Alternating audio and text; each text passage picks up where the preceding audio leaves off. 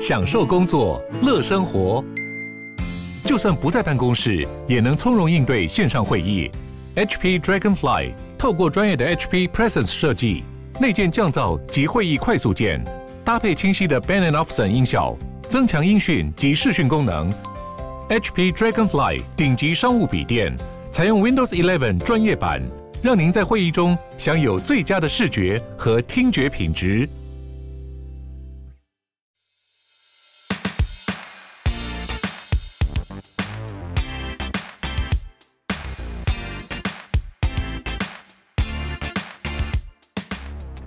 那个最近我发现乐居有在推一个新的服务，是就是燕屋。对对，我们很好奇，因为燕屋这个东西，因为我常常在那个呃买买房社团，尤其是那种预售屋新房社团上面，常常看到买方在问燕屋燕屋，然后下面要么一堆人在骂，或是就很多人说燕屋很喵，或是甚至有人说燕屋很吃力不讨好之类的。对，对为什么乐居现在要推燕屋？好，嗯，一样回到源头哈，对，就是说我们过去这几年哦，从二零一五。或者说二零一四十二月到现在这样，嗯，这大概六年了嘛，好，的一个过程中，其实我们一直在回应的是房价的透明嘛，对，好，那其实乐居它做了两个方向，一个是让房推动房价透明化，另外一个是让资讯更容易阅读，嗯，所以大家可以看到我们有自媒体，那而且用的是谁？用的就是李一龙本人，对，他就是乐居的网红，嗯，所以他自己现身来面对所有的。媒体采访和沟通，直接面对使用者，嗯、包含他做的影片，他都会自己去回应。嗯，好，那这个是我们的策略，就是说我怎么样让房地产这么重的知识变得比较容易咀嚼嘛？嗯，好，那这个是两大方向，在这个两大方向里面，他还是回到我刚刚讲透明这件事情。嗯，好，那刚刚问到，希望问到这个问题是说，为什么做燕屋？其实逻辑是一样的，就是说。所有的我们现在谈验屋，假设我用新成屋来看，对，它在交屋的过程中，使用者也就是我的消费者在面对交屋的这个环节，我对的人是谁？是建商。建商。嗯、好，那建商是强势啊，因为法规上你其实没有办法去归纳出什么法规代表你一定要做到什么样的施工品质。嗯，对，因为房子每一间都不一样嘛，嗯、施工的细节也不同，它有大量细节，所以法规只能规定一个。大概的范围的抽象描述，它没办法标准化，但是它无法形成一个说明确的标准还是什么。对。好，这时候它就存在强势和弱势资讯的不对称，也就是我盖出它有问题的东西，我也不会告诉你嘛。对，这很合理啊。好，那它很合理，但不一定正确。嗯嗯嗯。好，那回过头来，在这个过程中，其实和当时的房价问题一模一样吧？嗯，你身为一个。可能是中介的服务的公司，我在面对买方的时候，难免他会选择性的提供你交易的行情嘛。对啊。那如果你可以透明化的时候，那买方其实可以做更好的决定。对。同样的，在交屋的过程中，如果有人可以提供他更透明的屋况的讯息，嗯，那其实使用者可以做更好的决定啊。嗯嗯。好，这是第一个观点，也就是我们为什么要做验屋？因为它符合我们的。这个公司的使命和价值，就是我们要推动透明这件事情。嗯哼，所以我们选择了验屋这个题目。屋况透明，屋况透明这个题目。好，那选择这个题目以后，它是延伸性的，因为在房房子拿到以后，这个环节它很重要。对，所以我们希望透过这个环节的服务，和消费者有比较好的一个接触和互动。而且这个也是这几年，其实慢慢大家如果去搜网络，验屋这个词是慢慢的。搜寻热度是上来，也就是说，越来越多人知道了这样，对，对，所以这大概是前因后果，是我们为什么要做这件事情的原因，这样，嗯、对。那你们呃，就像你们乐居的验屋，因为其实外面现在验屋公司也很多。对，我上次自己我们我们也有访问一个验屋公司，对，那哎、欸，很好玩的是，验屋公司会一再跟我强调说，因为他们做工程背景，所以他们觉得相关知识的经验很重要，他们能够提供他们的经验来去告诉什么呃，然后告诉客人什么是。那个他们真的没施工好，对，对，但相对的，之前我跟学长聊过，你们反而用另外一种不一样的思维来去看厌恶这件事情，是。对，所以大概是怎么样的？希望各位分享一下，跟乐居的验屋跟一般的其他验屋公司流程也好，或是做法也好，或是甚至服务到多深度，是。有什么不一样？好，那我想这个问题本身应该也和个人的工作背景有关啊，对，就是说，因为我们自己是服务业出身的，对。好，那服务业出身在思考问题的时候，应该说两个背景有关，一个是服务业出身，再来以乐居为例，乐居是用这个品牌做乐居厌恶嘛？对。那乐居其实做资讯服务，它本身是一个数据服务的公司，嗯，所以站在服务业和数据的角度重新来看验屋，嗯，那我们会发现一些问题哈，那个问题是什么？就是说厌恶这件事情，通常大家在宣称的是什么？大家在宣称的是他有多有经验，他有证照，嗯、对不对？然后他们看过很多房子，嗯，好，那这时候他在面对消费者提供这个服务的时候，其实所有人提供商业都有两个选择，对，一个是要取悦消费者，还是要赋能消费者？哦、嗯，好，我觉得这是一个很大的差异哦，大家去想清楚这件事情。嗯，我我自己，我们当时在做验屋在审备的时候，我们看到大家是在取悦消费者。什么叫取悦消费者？所有验屋公司其实大部分的，我不敢说全部，但是很大一定的比例，在那个交屋的现场是不被不被建商欢迎的，超级不欢迎，对啊，超级不被欢迎的嘛，超级不欢迎。对，那为什么？因为他为了取悦消费者，你花了一个钱。我最好帮你看到越多问题，问题越抓越抓越细越好。好，那假设我们现在有标准答案，你又发现问题，这是对的啊。嗯，对。可是我刚刚前面讲了，没有标准答案，没有人定义这个标准答案，而且这个定义是模糊的，是灰度的，而且有些时候它还是合理的。嗯嗯嗯。好，那这时候当你站在的是一个找茬的角度来做的时候，你是取悦的消费者，因为你交付给消费者是一本厚厚的报告，所以你会看到所有的业务公司他在做的是什么？我有多少仪器，我有多少经验，然后，然后我的那个报告有多厚，嗯，我可以查出多少项目，对，好，你找到这么多项目，假设你找出一百项，可是最后现场他只愿意修二十项、三十项呢？对啊，那你还有八十项、七十项没有修呢？那人是这样吗？我告诉你，脸上有一颗痣。我不讲的时候，你觉得很平衡；我讲以后，你觉得哇，好奇怪，越看越奇怪。对，嗯，每次看到都不开心。对，每次看到都会不开心。所以，当你住进去以后，除非你有大把预算全部改善，如果你没有呢，你开始进去，你就会发现哇，你越看越不满意。嗯，所以你买到的是解决问题吗？你可能在买到厌恶报告、拿到报告的时候，你被取悦了，因为你发现哇，如果我不找他，我怎么会知道这么多问题呢？花这个钱有价值。对，那。那这个以我自己我们的观点来看，就是说，这个就是站在取悦消费者的角度。对，好，好，这是第一个大家去思考的问题。第二个是，好，现在市场的供给，因为它很区域性，目前的验屋公司百分之九十五，或是甚至更高以上，它都是所有的所谓的承揽模式，或是这种就是派遣模式，就是我今天有一个验屋要验的时候，那我就约。可能其他我认识的水电还是工地主任，或是这些监工说，哎，我们去验一间，所以他其实有点像统包了。他是统包的概念，统包。对，那就约他们来验完这一场就结束了。对，嗯，好，那结束我们就一人分分多少钱这样。嗯，好，那他可能负责人他有养了一些秘书，然后出了一些报告这样。好，这大概是市场的状况。没错，这些人有经验，可是一个人他盖过多少房子？嗯，验过多少房子？它是有限的，因为它每一次验是一个独立事件，对他们来讲是不连续的。对，所以我验 A 和验验 B 是没有关系的，而且每个每个人的强度是不同的，所以这时候它产生一个东西，就是叫做品质的不稳定。嗯，好，那品质的不稳定，那就凭运气哦。如果你今天找了这个人来，很厉害的师傅，他很厉害，那你赚到；但是你不稳定的呢，就几乎看心情了。对，他他其实和心情是有关系，所以我们。在大量访谈里面发现一个问题，就是说施工是不稳定的，嗯嗯，而且市场的供给是有限的，因为就是这一群人有经验的人，对啊，所以他很难规模化。就当我这件事做得好，我把它放大的时候很难，对。然后他的经验是悲伤人，嗯，对。所以这些都是我们看到的限制，而且他军备竞赛的是找问题，嗯。好，当我们看到这些东西的时候，我们并没有想要走取悦消费者这条路，嗯。但我们选择的是什么？我们选择的是赋能消费者。其实和我刚刚讲的，呃，我们做透明，我们做翻转，做一样的意思。赋能是一样的意思。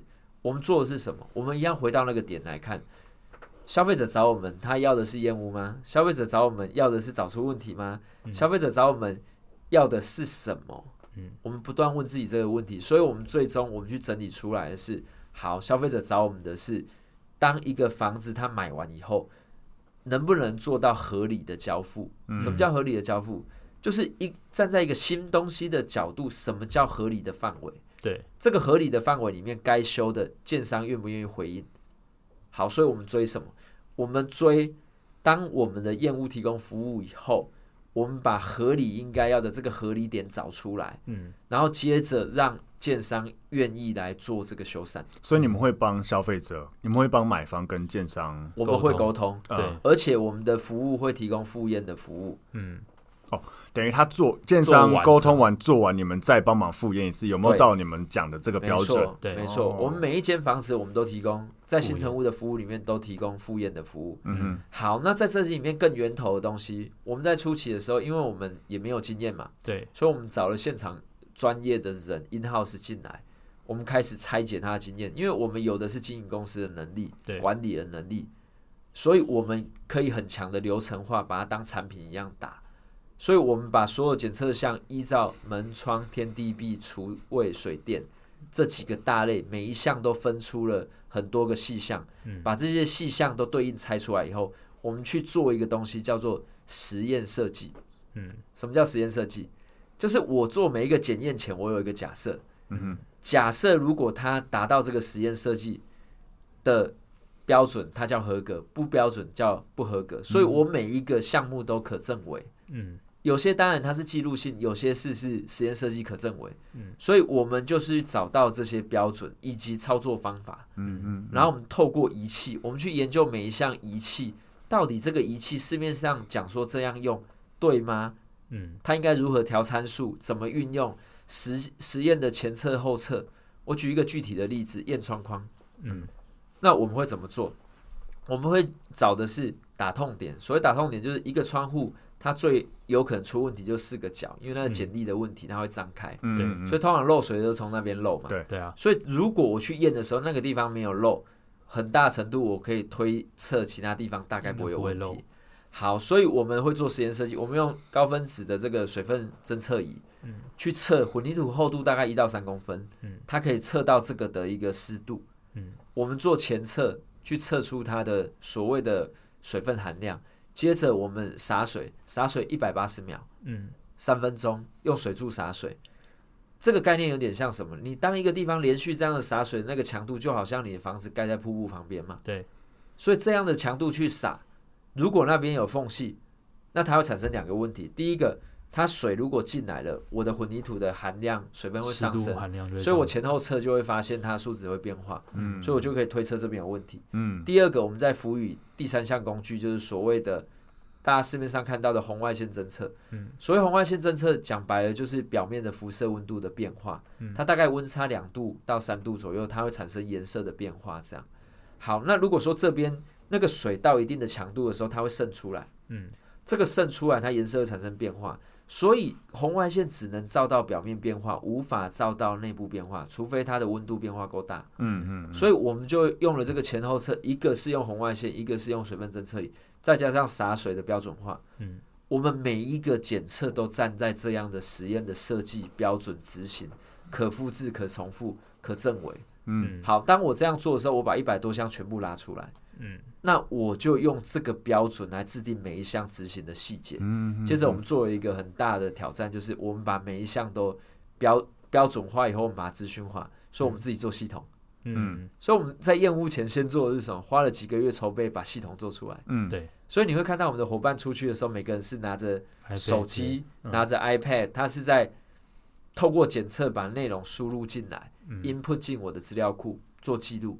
那这个可以有效的去透过数据的角度来知道品质的稳定性。嗯，因为他当他用系统操作的时候，我就知道到底这个检查项有没有比较少，它是不是合理的，有没有漏掉，对不对？那回归一下，看一下它的变异合不合理，它落在的区间对不对？嗯，我可以用数学的方式来逼出到底我的品质有没有波动。嗯，那我是不是就会知道这件事情？然后再来可复制。嗯，然后接下来下一个是当我执行完，现在市面上。他验完的房子大概要五到七天才拿到报告。嗯，那我们是二十四小时就可以提供。嗯，为什么？因为我用系统化，它就可以纯数据化了，而且你所有东西都是标准化的。没错。那这时候出来的东西，它现场就可以很快开始执行修缮，嗯，你就越早可以交物啊。对。好，那这个就是一连串的影响。好，回到原点，为什么要做这件事情？因为当我是资讯化，人是没有经验，而且是有学历的人进来自己训练做供给侧改革，嗯，我其实是用服务业的角度来做。如果我们对比一般业务公司，我觉得那个概念有点像街头巷尾的干妈店去对比 Seven Eleven，对，逻辑上是这个差异。我们是用这个方向做，但当我见 Seven 的时候，最大的价值是什么？我们其实在做一件事情，就是把经验叠加回去。嗯，所以我们敢敢跟消费者讲的是，我每验一间的经验值是回应到系统面。嗯，所以我们每一场验完的时候，我们就会在回程的路上，大家就开始讨论。刚刚验的过程中，工具可不可以改善？检验的方法能不能改善？流程能不能改善？问题有没有被再被新的分类？有没有发现以前不合理或是可以做得更好的地方？嗯，跟现场的沟通可不可以再优化？前面的业务联系可不可以变化？嗯，这一系列的细节在检验完，我们就会做一次讨论。讨论完就会讯息通过系统回馈回来。嗯，那每一周我们就会迭代一次系统这个内容更新。嗯，那系统大概一个月会进版一次。嗯。所以，我们每一场验的，如果我验过一百场，你现在来验的，就是累积了一百场经验的验屋服务。嗯，这个和过去传统的一个一个人是很大的剧烈的不一样。对，对我们把知识经验系统化回馈回来，那我觉得这是最大的不同。这样对，因为一般师傅，我们常讲什么老塞呢？就是师傅他就是经验很多，很有经验，但是实际上这个经验很难量化，你很难去说。他是你懂我意思吗？就是你很难说哦，这个那你到底是用什么？哦，我看了那么多场，要么那样，要么这样啦。是很多师傅都这样。讲最直接一点的，你家你家的厕所漏水，漏了两三个月，换了几个水电师傅，找不出来就找不出来。对啊，对啊，就是因为他，因为因为因为他们就是一个，就是我我我那么多年，我大概知道怎样怎样。可是很多。呃，尤其是做工程相关的师傅，都很容易变成就是说直接点，就是只能听他说。对。但是当你可以去把这件事情标准化，说我们有多少厂，我们用什么方式，譬如说什么呃测测防水好了，对啊，测防淹每个都是淹水七十二小时，呃测七十二小时不漏，怎么样怎么样子，或是呃湿度变化在多少值以内，对，这个是合理不呃合格，超过就不合格。所有事情我觉得变这样之后，真的你才能把所谓的经验。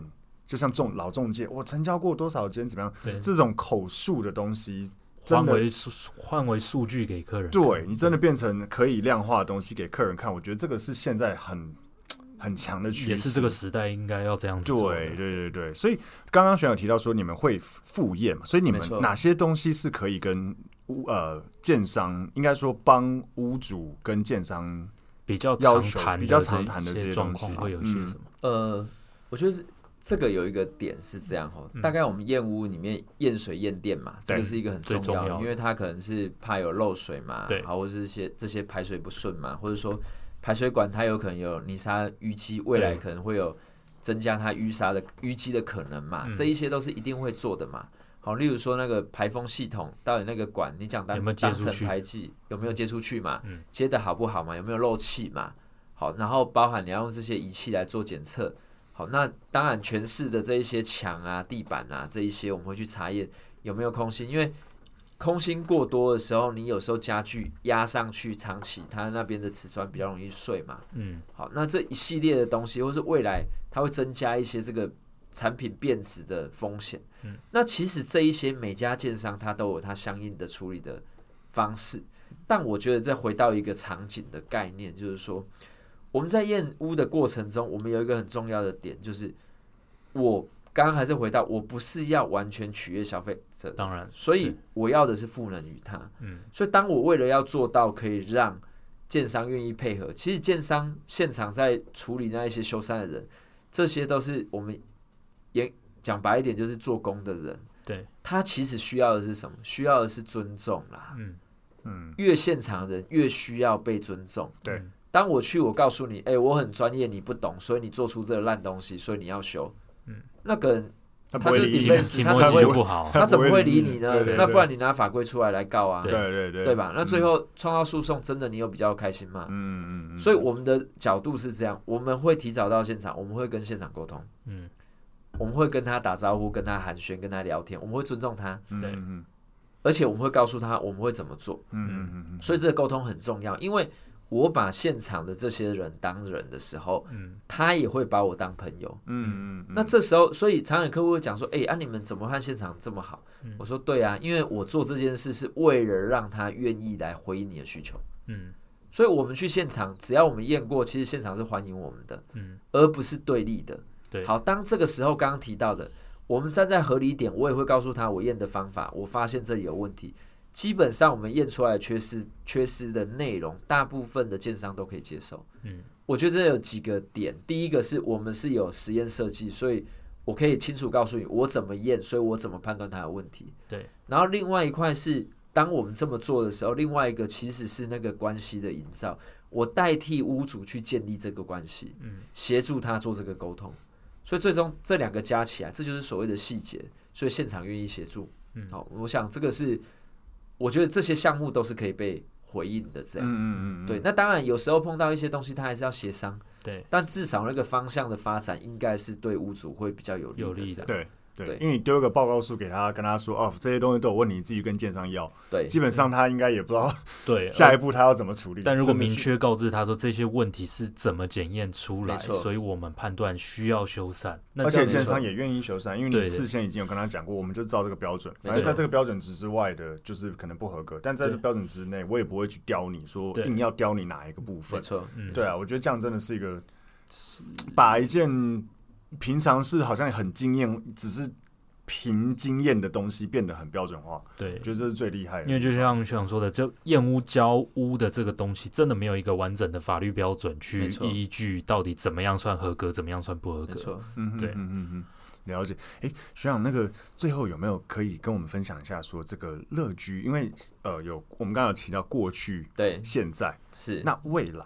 你们有没有什么一些会能不能透有没有什么可以透露的说？啊就是你们想想要往什么样的方向去未来发展？对，能做到什么样子的高度，或是说像刚刚 Tim 讲，往哪个方向去发展之类的？嗯，好，呃，因为其实房地产这个产业它是一个很在地的产业啦。那基本上我们短期内我们应该还是做台湾市场嘛。嗯，这个是一个蛮确定的，因为房地产它就是。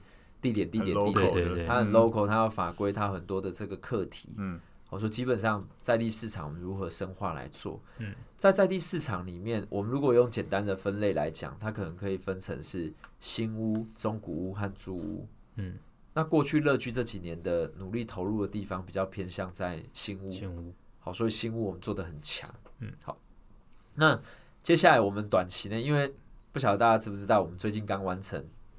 创柜了，嗯，有啊，嗯，对，是。那我们完成创柜，完成这个募资的发行，那个达成率都是两百多，嗯，两百多这样，percent 这样哈。那所以它达成率是很高，也代表大家也是对我们做题目是蛮有信心的这样。好，那未来的两到三年，我们会希望往上柜的方向走，嗯，好，这大概是公司上在往资本化的路线走。为什么？因为当这样做，我们让公司更正规化，我们有更多的资源可以去做更正确的事情。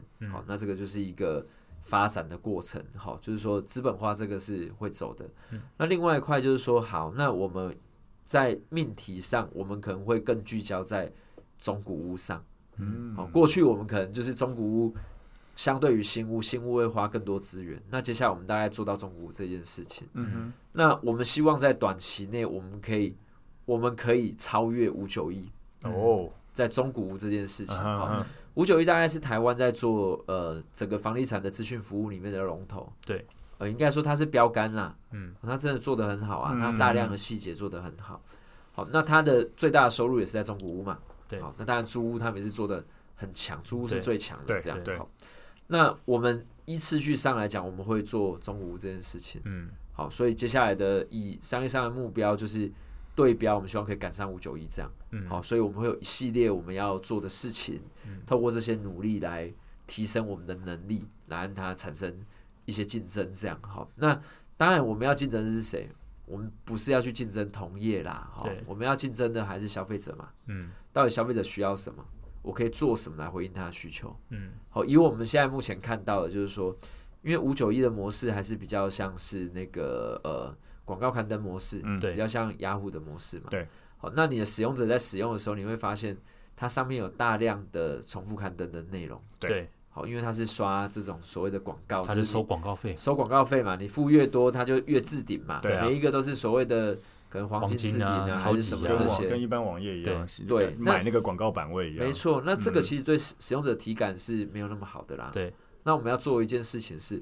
我能不能解决这个问题？嗯，好，所以，我们短期内我们努力的方向会聚焦在这个上面。这样，好，那当然也是大家就敬请期待嘛。嗯，我们会努力的去做一个就是符合使用者需求的功能出来。好，那试着透过这样的服务。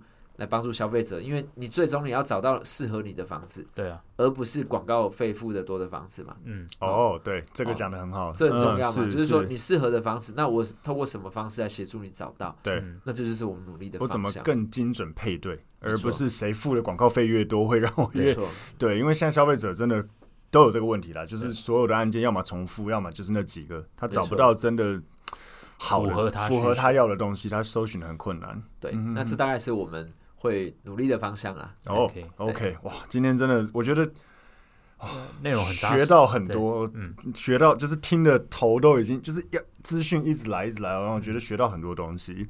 那我觉得今天真的是很荣幸可以邀请到这个 Ken 怀德学长来到我们节目现场。那如果呃各位就是听众啊，假设还是觉得听得意犹未尽，想要问更多，就是不管是乐居也好，或是。呃，透过我们去问任何房地产的问题，欢迎帮我们留言。对，欢迎在下面评论也好，留言也好，我们可以如果有机会的话，或许还可以再邀请怀德学长 Ken 来到我们节目现场。那我们今天 Podcast 就到这边，谢谢大家，谢谢啦，拜拜，谢谢，拜拜。